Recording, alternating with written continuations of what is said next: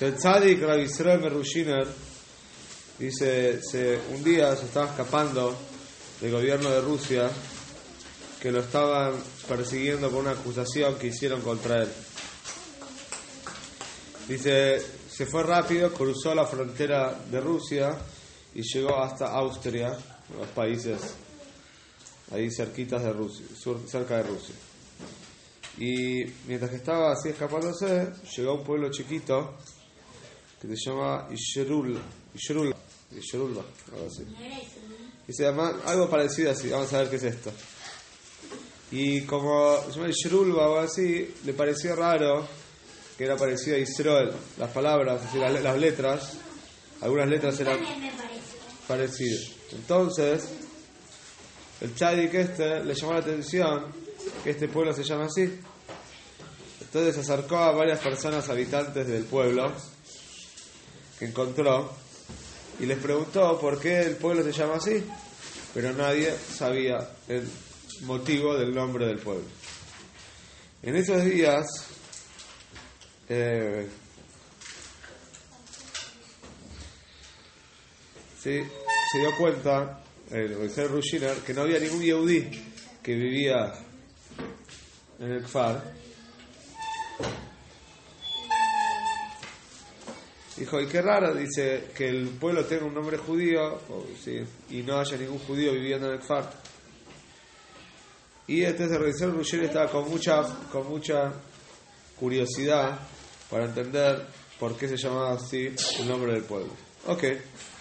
Un día antes de irse de este lugar,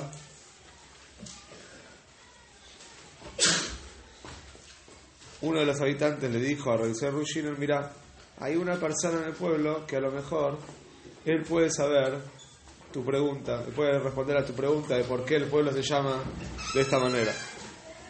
Si él es una de las personas ancianas, de los primeros habitantes de este pueblo, y seguramente él sabe. Bueno, si el hombre ya está muy grande, tiene como 100 años, y él sabe todo lo que pasó en el pueblo, anda a preguntarle a él. El visor de Rushiner buscó la casa de este hombre hasta que la encontró. Era una casa así, con una granja, una casa muy simple. Eh, y estaba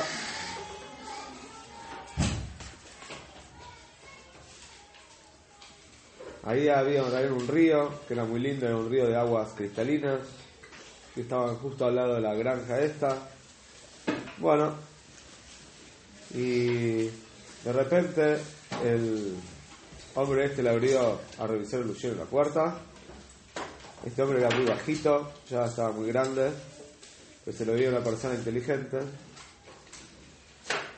Y se dio cuenta este hombre de que Ravisel Rushin era una persona especial, que tzadik, se dio cuenta de algo especial, Rushin era un tzadik muy grande. Bueno.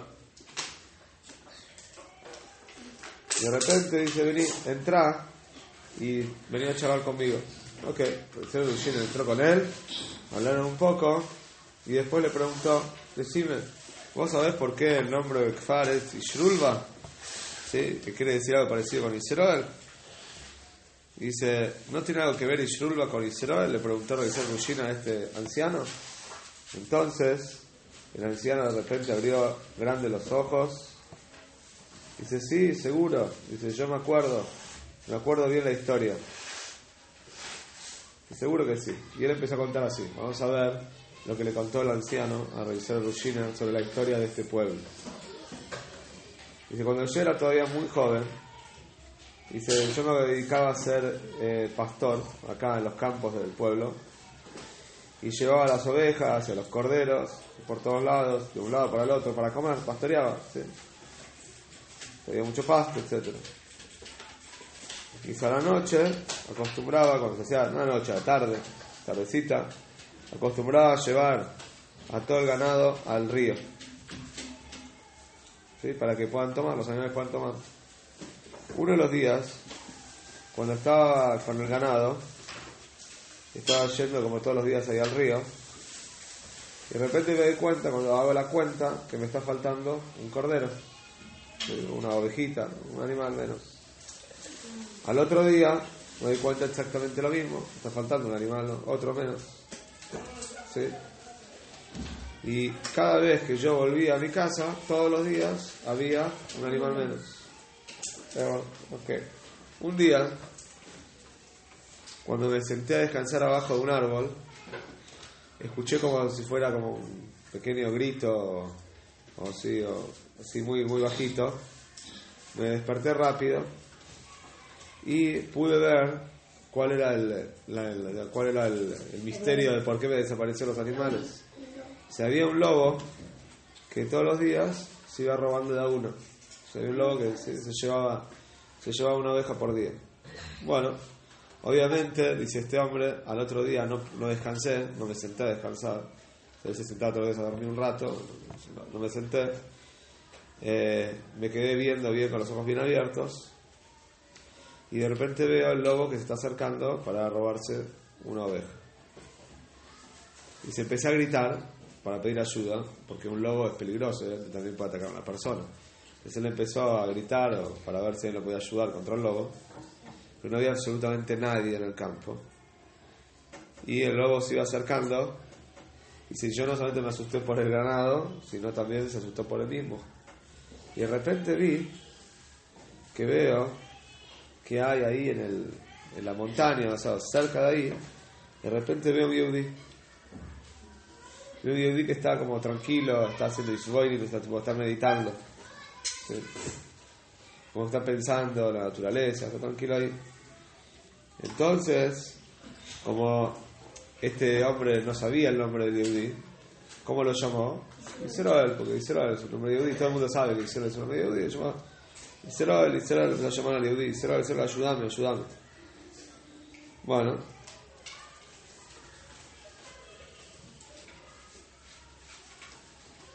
entonces, de repente vino este hombre, dijo, no tengas miedo, dice, el lobo no te va a hacer nada, nunca, quédate tranquilo, nunca te va a hacer nada.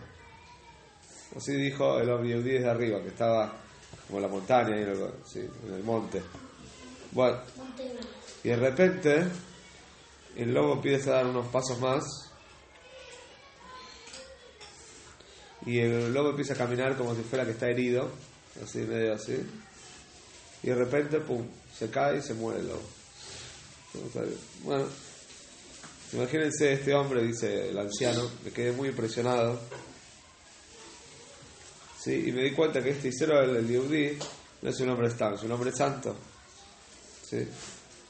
Porque no es que le tiró una flecha ni nada, lo mató con la palabra. No es que no, no ha hecho nada, el Yehudi no le había tirado nada. Bueno, y me di cuenta que este Yehudi, que él lo conocía este Yehudi, nunca le había pedido ayuda, pero parece que a veces lo había visto antes. Me di cuenta que todos los días cuando él va ahí a, a meditar, a pensar tranquilo en las montañas, me di cuenta que este hombre, de repente llega un momento que saca la ropa y se mete en el río y se mete abajo del agua, que es el micro, ¿no? Iba a ser micro todos los días. Y me di cuenta que el hombre se metía la cabeza abajo del agua y todos los días. Así hacía algunas veces, metía, salía, metía, salía. Se nunca entendía por qué. El hombre. sí. Bueno, uno de los días, es en un día de invierno muy pero muy frío, de repente veo que este yudí está llegando al lugar de siempre. Se saca la ropa y entra al río. El río está, el agua congelada, bueno, es muy frío. Y se, me asusté por él, porque se, que se pueda morir congelado. No es chiste, si hace mucho frío, te agua fría, te puedes morir congelado. Entonces me acerqué para ver si estaba bien, si estaba ayuda, si se siente bien. Bueno, y se me escondí atrás de un árbol para ver, sí, eh, a ver este hombre, ¿qué, qué hace? Bueno, y dice, este hombre hacía tanto frío que vi que le salía sangre en, los pies, la planta de los pies, como él pisaba el hielo, hacía tanto frío que cuando, uno- hace mucho, mucho frío la piel se puede cortar del frío. Bueno, dice, no podía creerla el sufrimiento de este yehudí, de este judío, que es lo que estaba haciendo. Se me acerqué a él,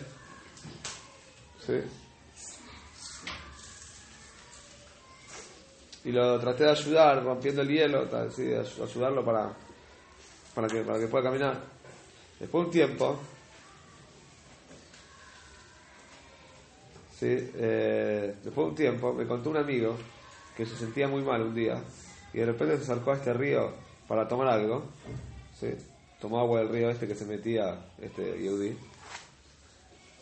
¿sí?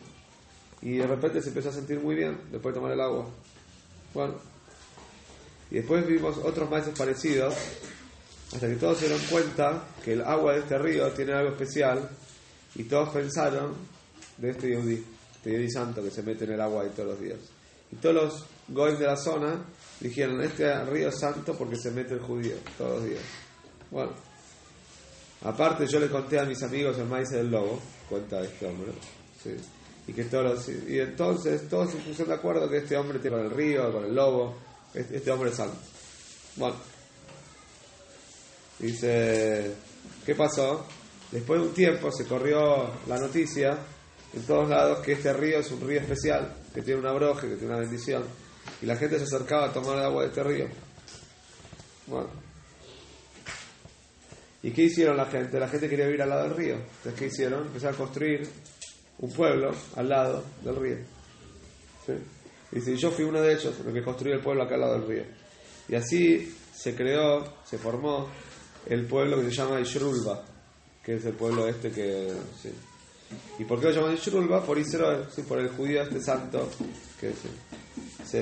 Un día, dice, mientras que yo estaba otra vez con mi ganado, y se, se me apareció este yudí, y me agradeció por la vez que yo lo ayudé con el hielo, a romper un poco el hielo para que él pueda entrar al agua, o sea, que lo ayudó con el hielo a Israel.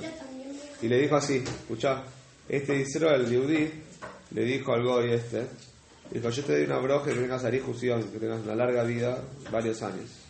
Sí. Y después dijo, va, va a llegar, va a llegar un día, escuchen esto, que interesante. Este le dijo al Goy este, que le está contando el maíz al Israel Rushina, dijo, va a llegar un día y va a llegar a tu casa un hombre que te va a preguntar por el motivo del nombre de este pueblo. Se recibirlo de manera contenta, recibirlo bien, alegre, y contarle todo el con detalles el maíz.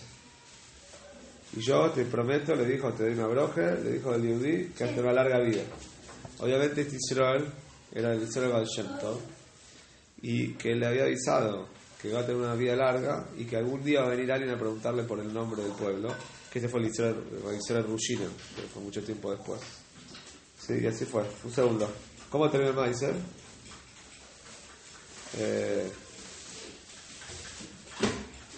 el Israel Rushina le agradeció por el maíz, por haberle contado, y de repente al otro día se enteró el Israel Rushina que el anciano falleció, porque la misión del anciano era contar el maíz y toda su vida tuvo la vida para poder contar el maíz. Una vez que contó el maíz, se que.